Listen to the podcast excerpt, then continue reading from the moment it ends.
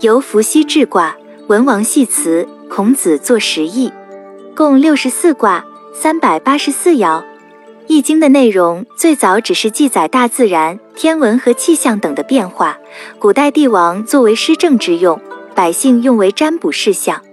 至孔子作传，始为哲理的书，是儒家的重要典籍，亦称为西经、周易。周者，周人也；易者，变易、简易、不易也。周人所作之易也。周易乃群经之首，古代占士之书及其解说。后被列入儒家经典，《周易》包括经传两部分。经有时称为易经或古经，是在专门从事卜筮的巫师们长期经验和记录的基础上逐渐形成的。传是战国时人对经的解释说明，又称易传。易经部分分六十四卦，易传分为七种十篇，汉代学者称之为十易。易即复易经文之意。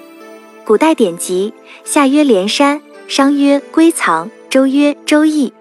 周易是中国哲学思想的渊薮，奠定了中国哲学的一些基本范畴，如阴阳，对中国人影响功莫大焉。至今，上至鸿儒硕学，好守穷经；下至街头卜者，研读谋生，无不奉为圭臬。浅人浅解之，深人深究之，也算是十三经中最深奥、最神秘的书了。所以，作为中国人，不可以不读《周易》。